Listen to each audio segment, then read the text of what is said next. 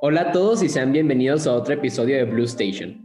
En esta nueva dinámica que les traemos se llama Humans 2 y estamos con el, con el profesor Emanuel Bretón Becerra. Él es profesor de filosofía y también da la materia de español en Prepatec. Entonces, aquí, ¿cómo está usted? ¿Cómo se siente, profe? Muy bien, aquí este, pues siendo invitado, les mando un saludo a todos, a todos ustedes, a los que están escuchando. Ay, qué padre, la verdad. Y este...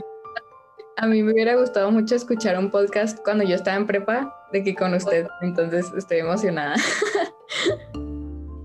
En su momento creo que sí. Bueno, una vez me invitaron a la sala de radio, pero más bien era con los de biblioteca, porque los de biblioteca hacen algo parecido, ¿no?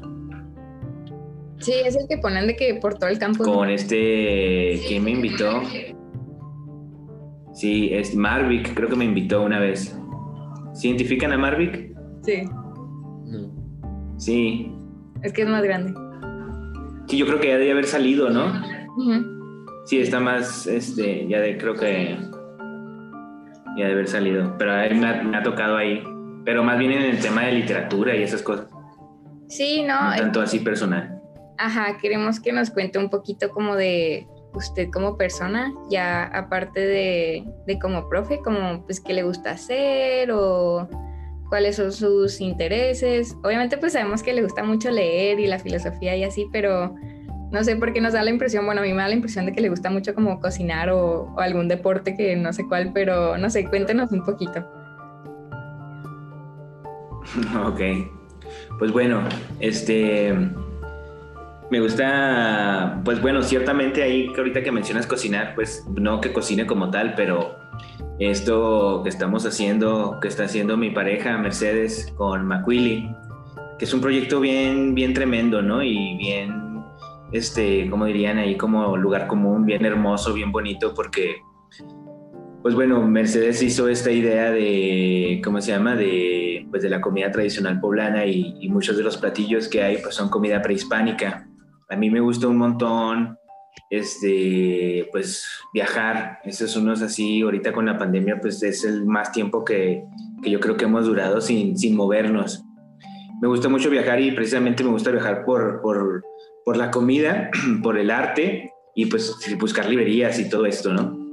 La gastronomía y eh, me, bueno, me ha tocado andar este, aquí en México, pues no sé, en Chiapas, en Oaxaca, en Yucatán, este, en Tabasco, en Veracruz, pues casi, podría, digo, me vería muy este, presuntuoso diciendo todos los lugares de México que he estado, pero pues sí he tenido, bueno, eso desde mis 15, 19 años he tratado de viajar y casi todos el tiempo que tengo la oportunidad voy. Y, me gusta mucho también esta onda de los mercados, ¿no? Por ejemplo, ahorita ya que mencionas gastronomía, o sea, estar en los mercados en Oaxaca, los mercados en Chiapas, y bueno, llegar hasta los lugares, en, en Chiapas hemos estado en lugares, por ejemplo, Sinacantán o San Juan Chamula, donde pues son pueblos que no hay, digamos, personas eh, como nosotros, o sea, es decir, hay las personas tzotziles, digamos, pues la etnia en el pueblo y los visitantes, ¿no? O sea, los, los, los, este, que se dice los turistas, ¿no? Nosotros, pero no hay así personas y luego dices tú, qué contraste tan tremendo, ¿no? O sea, que hay lugares que aquí, por ejemplo, nosotros vemos Chihuahua y pues sí, claro, hay etnias como los rarámuris, pero pues la mayoría de parte de personas somos nosotros, ¿no? O sea, los civilizados, por así decirlo. Y hay lugares en Chiapas donde este, se come, no sé, tamales con una señora que vende un tamal en cinco pesos y está este, ahí en la calle, en la calle del pueblo vendiendo y luego la olla los tiene en un anafre, este, al carbón y ahí está haciendo los tamales y el champurrado, etcétera. Eso es una de las cosas que me gustan un montón de andar viajando.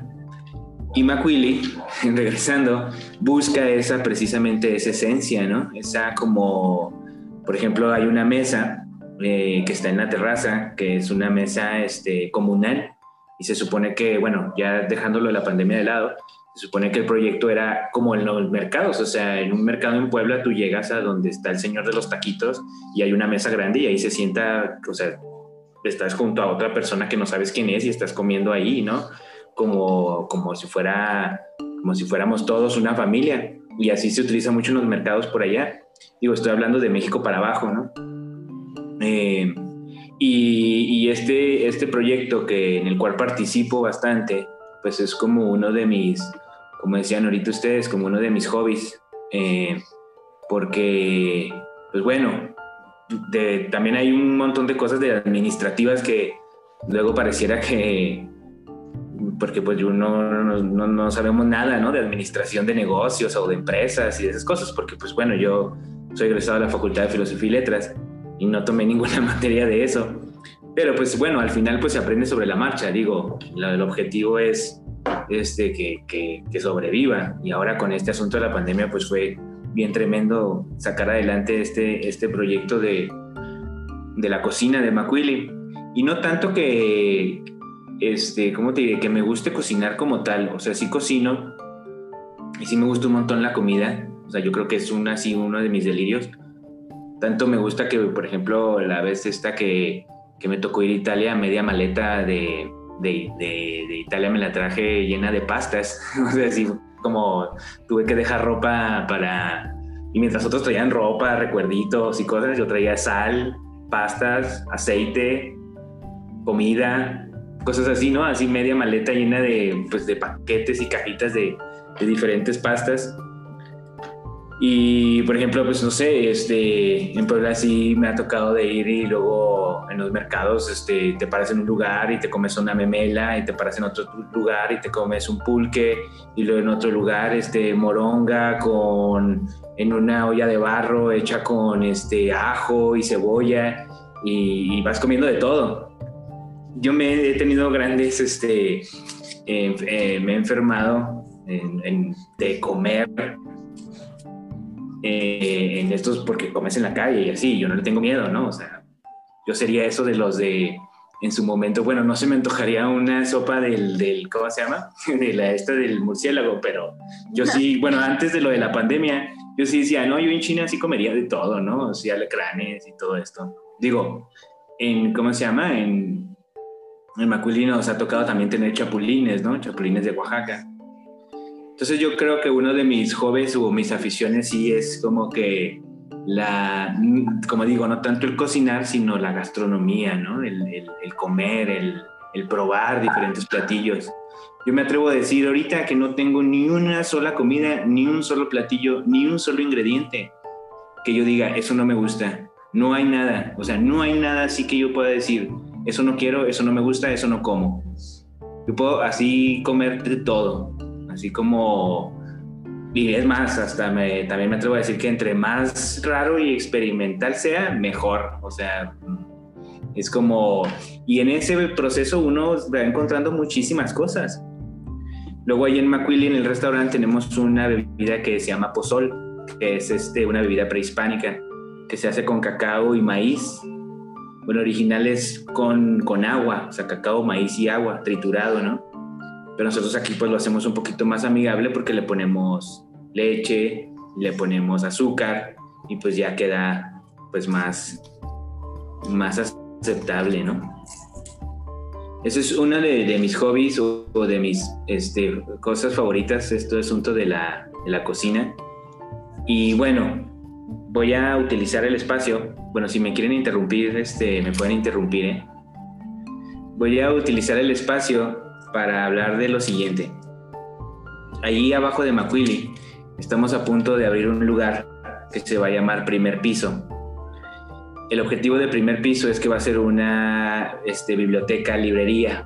La idea es que sea este, cafebrería y que haya libros y vinilos, que a lo mejor pues ahí en el TEC se han enterado, o no sé, bueno, ahí con Ulises de la biblioteca, pues me ha tocado llevar clubs de vinilos por dos, tres años, o sea, y es una cosa de que nos juntamos, la biblioteca compra los, los vinilos, este, y la biblioteca va haciendo como su fonoteca, y entre, bueno, había un chico que se llamaba Jaime, que era alumno ahí de profesional, Ulises y yo, y entre los tres pues estábamos como sacando ese club este, de vinilos y esa como, ¿cómo se dice? Como eh, pues fonoteca, ¿no? Que también tuviera la oportunidad los alumnos de, que aparte que saquen libros de la biblioteca, pues sacaran vinilos.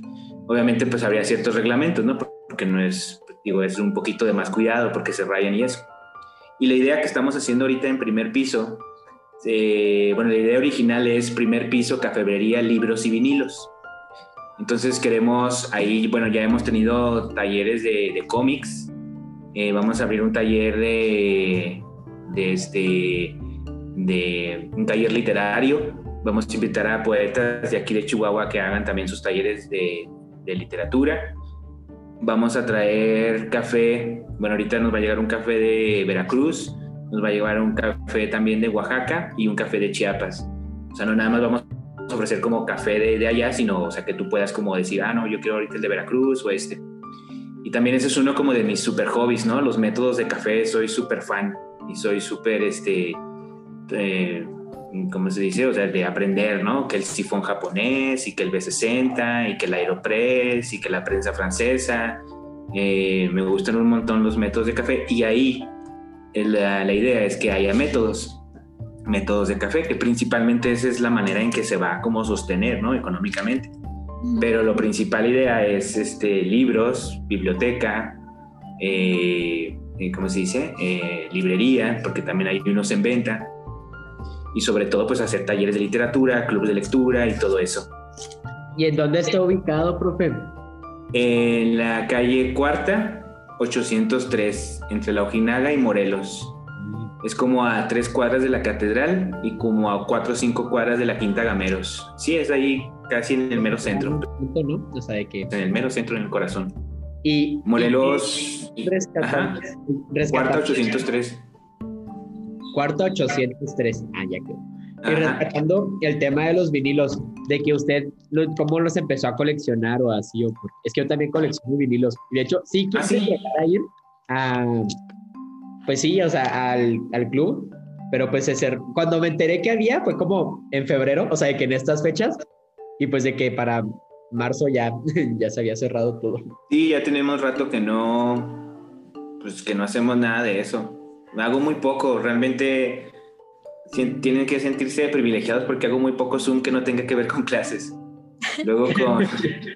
Luego los maestros se juntan y así de que nos vamos a ver el viernes en la noche, a la, tarde, en las 7 para cotorrear y yo así como, ve, conéctate Manuel y yo así de que, no, no quiero estar en Zoom, ya estuve en Zoom todo el día, ya no, por favor. Yo si es presencial sí voy, si no, no. Pero pues bueno, ahora tenemos todo este rollo que ya no podemos digo, todo lo que les cuento es como sin contar pandemia. De hecho, este lugar que apenas estamos como queriendo abrir, que está abriendo ya sus puertas, este es un este era desde el año pasado, desde verano del año pasado, esto debió haber estado funcionando, pero pues nos hemos ahí atrasado porque pues solamente no podemos portarnos así como que ven y, y, y al club de lectura, bla, bla, bla. Y sí he tenido ya por fuera un par de clubes de lectura que han sido en Zoom, pero pues bueno, esos son unos clubs que yo ya tenía desde antes. Que luego también eso es lo que hago. En su momento he llegado a tener hasta cuatro clubes de lectura. O sea, pero fuera. Este, no, no del TEC, ni de, ni de Secretaría de Cultura, ni de nada. No, yo independiente con este, pues con, más bien con ya adultos, ¿no? con personas grandes que andan leyendo novelas. Yo le quería preguntar sobre eso este, ¿usted solo lee así de que filosofía y ensayos o así, o también lee como que contemporáneos o novelas o así como más? Pues hay un, hay un, hay un punto en el que pues trato de leer de todo, ¿no? Pero sí leo más de lo que no tiene que ver con las clases. Luego sí de repente quisiera como que, que mis clases se trataran de lo que voy leyendo.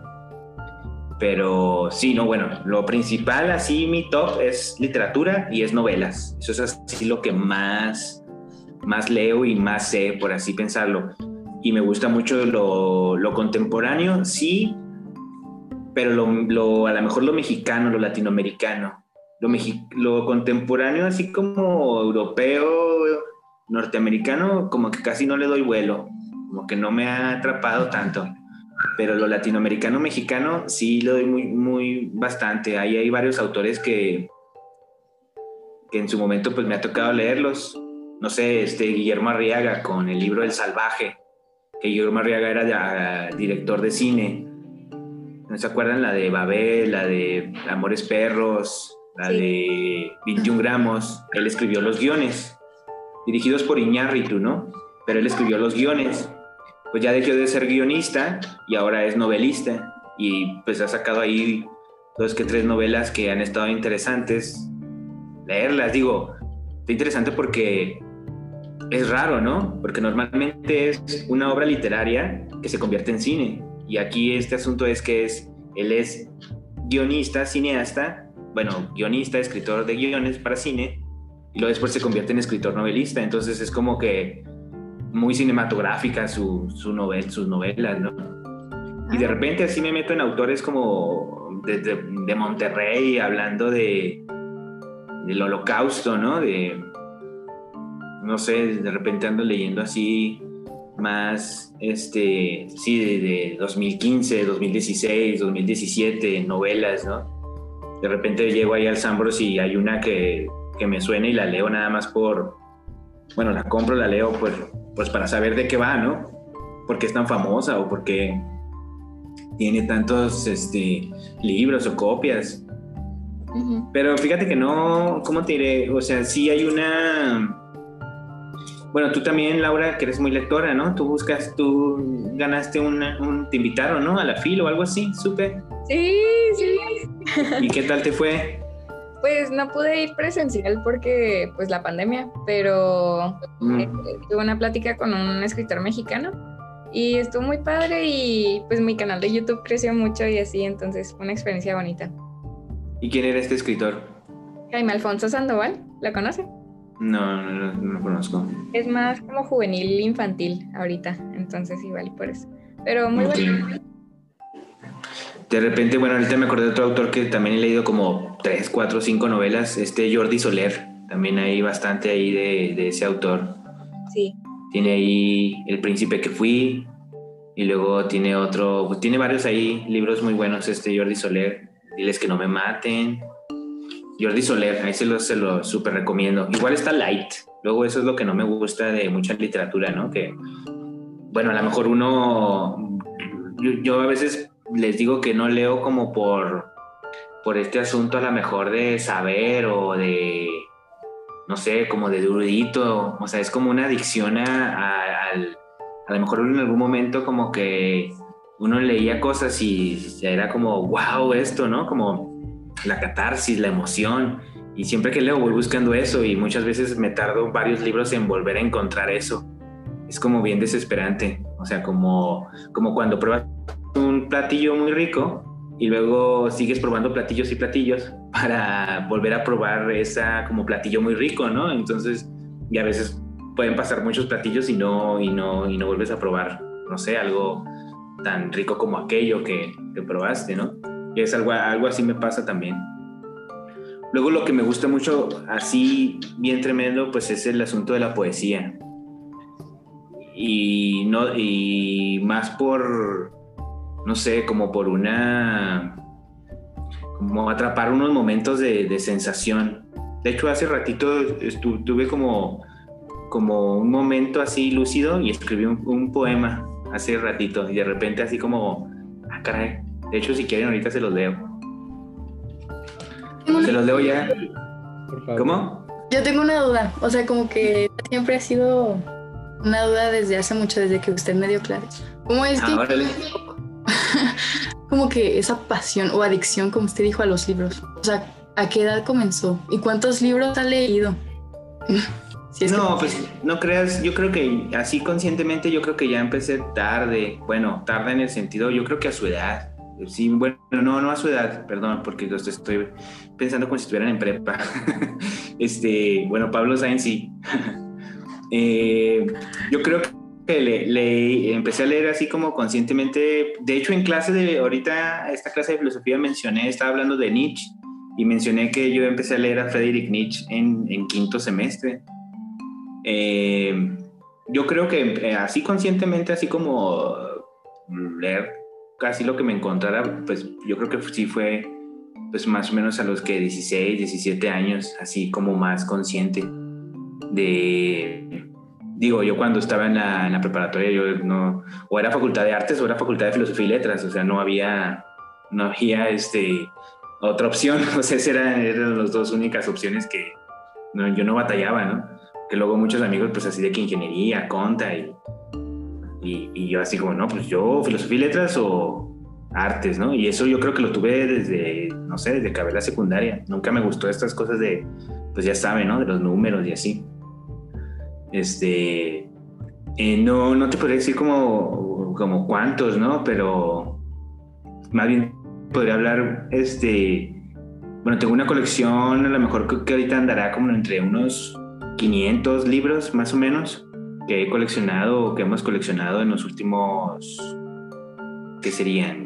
Mm, pues 15, 20 años más o menos pero antes sí traía un ritmo muy tremendo. Hubo, hubo, no sé, así como de mis 23 a mis 29 años, sí hubo un consumo que casi que leía uno o dos libros por mes, así. Y luego ya lo como, como que ya lo dejé de repente y nada más hacía lo de la escuela. Y luego lo de los clubs de lectura. Y, y de repente, pues lo que me encuentro, ¿no? Pero sí es como a veces... Em, o sea, solo me gusta la literatura, no leo otra cosa, o filosofía, ¿no? O arte, no leo otra cosa, o sea, no leo, o sea, teoría, por ejemplo, no me gusta la teoría. Bueno, bueno, la filosofía es teoría y el arte también puede ser teoría, pero más me gusta la parte de lo, de lo artístico, ¿no? O sea, no, por ejemplo, de psicología no he leído ni un solo libro, o sea, de, solo me gusta la literatura de los libros, ni nada más, y no leo otra cosa. Y de los libros, pues como les decía, la novela, ¿no? De repente sí, libro, leo libros de poesía, pero leve. Y lo de los vinilos, sí me gustan un montón, un montón los vinilos. Sí soy como, este, comprador compulsivo, aunque sí es, una, sí es un delirio muy caro, ¿no? De repente. Ahí, Pablo, que has comprado vinilos. No, porque... no. le tengo que pasar un tip, ¿eh? Pero eh, me ha tocado comprar vinilos hasta en 20 pesos. O sea, los más baratos, un disco lo compré en 20 pesos y otro me ha tocado comprarlo hasta en, no sé, hasta en 3 mil pesos, 4 mil pesos, ¿no? Pero pues sí. Yo los he comprado los míos en, en 15 pesos en la Ciudad de México. Ándale. Encontré, o sea, encontré así que una tienda como fácil, llena así, tú entrabas y el piso lleno de puros discos.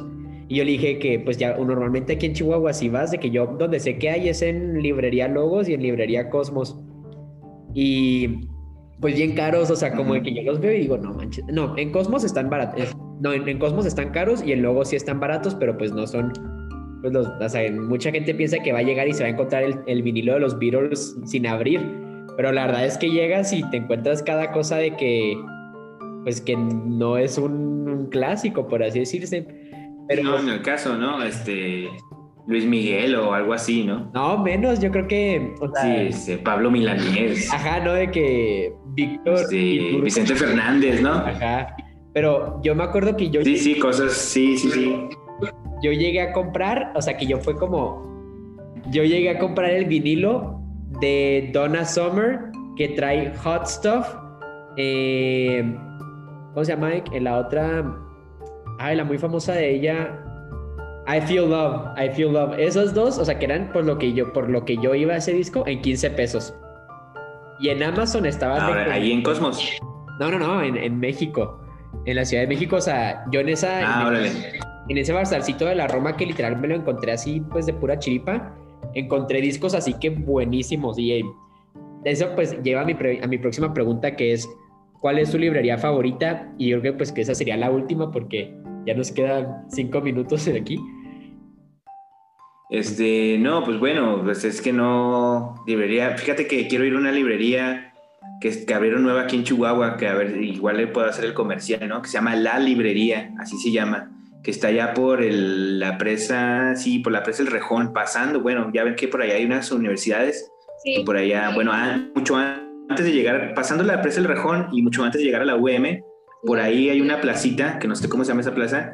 digo, porque ya fui, pero estaba cerrada la tienda. Eh, no me acuerdo cómo se llama esa plaza, pero ahí hay un, en una de las plazas dice la librería. Y fíjate que tengo muchas ganas de ir a esa librería y no sea, pues no, no sé, no se me ha dado. Pero a favorita, pues te refieres, bueno, digo, todo ahorita es virtual, ¿no? O sea, ya qué librería puede ser real que no. Digo, de las que más me gustan mucho, pues obviamente, pues es la Gandhi, ¿no? Ahí la Gandhi sí, sí he ido este, en la Ciudad de México. Una de las que me gustó también mucho, que me quedé así como, porque eran como cinco o seis pisos, era un edificio de cinco o seis pisos, la de Fondo de Cultura Económica. Y eran puros libros de Fondo de Cultura Económica, como seis pisos. Y estamos hablando de que cada piso, imagínense, a lo mejor pensando en los salones, como el área de cinco salones, ¿no? De cinco salones ahí como los de la prepa. Y pero imagínense seis pisos, ¿no? O sea, de así cada área. Entonces era así un montonal de libros, esa de Fondo de Cultura Económica, y esa me tocó ir en Guadalajara, por la avenida Chapultepec, que ahí en la avenida Chapultepec pues es como muy, muy cultural, ¿no? Eh, bueno, esa, ¿no? Pero en, tuve la oportunidad de ir una, a un museo librería, la Library Museum, en la ciudad de Oxford, ¿no? En Inglaterra. Y sí fue así como había libros de William Blake, o sea, del 1800, este, primeras ediciones, ¿no? Pero obviamente que costaban como 5 mil euros. O sea, es una cosa así como un libro de poesía de William Blake, 5 mil euros, así, pues, la primera edición, ¿no? De 1800 y tanto.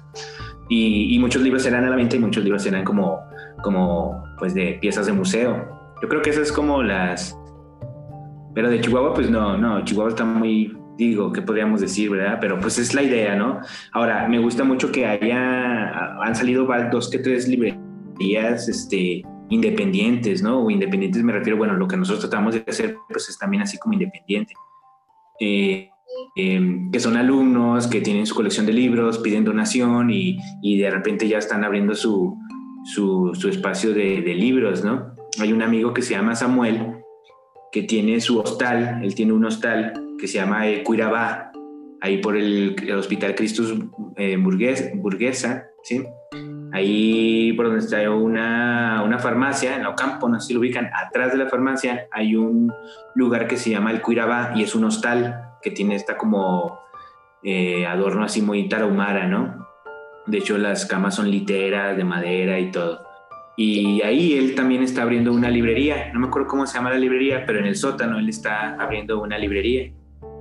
Este, pues yo creo que mis favoritas librerías, tratando de contestar la pregunta, pues es este, las librerías independientes, son las que me gustan más. Digo, pues grandes corporaciones como la Gandhi o como esta, la que está ahí en Plaza del Sol, esta, ¿cómo se llama? Este, ay, se me fue el nombre. La Gonville. Digo, pues son cadenas, o sea, ellas no pierden, ¿no? O sea, para alguien independiente, pues sí es muy difícil eh, mantener una librería como tal. Sí. Digo, ellos cierran y pues vuelven a abrir cuando se acabe y no pierden, ¿no? Porque pues tienen todo ahí la economía del mundo. Pero qué padre que trae ese proyecto de del restaurante y también de, del café con libros y vinilos, la verdad. Es un súper proyecto para aquí, para Chihuahua. Este, y muchas gracias pues por acompañarnos, profe. La verdad, todo lo que nos platicó es súper interesante y, estoy segura que a todos los que lo escuchen se les va a parecer muy, muy interesante y se van a quedar con muchas ganas de seguir platicando con usted. Em, y pues nada, muchas gracias por acompañarnos, muchas gracias por platicarnos todo eso y esperamos que se encuentre muy bien el resto de, de la cuarentena que nos quede y que estén ahorita voy a. ¿Me permiten cerrar con la lectura de un pequeño poema? Claro. Ok. Déjame ver si. La, no, a ver, no lo voy a encontrar. Ah, sí, aquí está. Escuchen. Bueno, a mí me gustó un montón cuando, cuando como que lo percibí. Dije, este momento es perfecto. En este instante se encuentra la eternidad, la infinitud.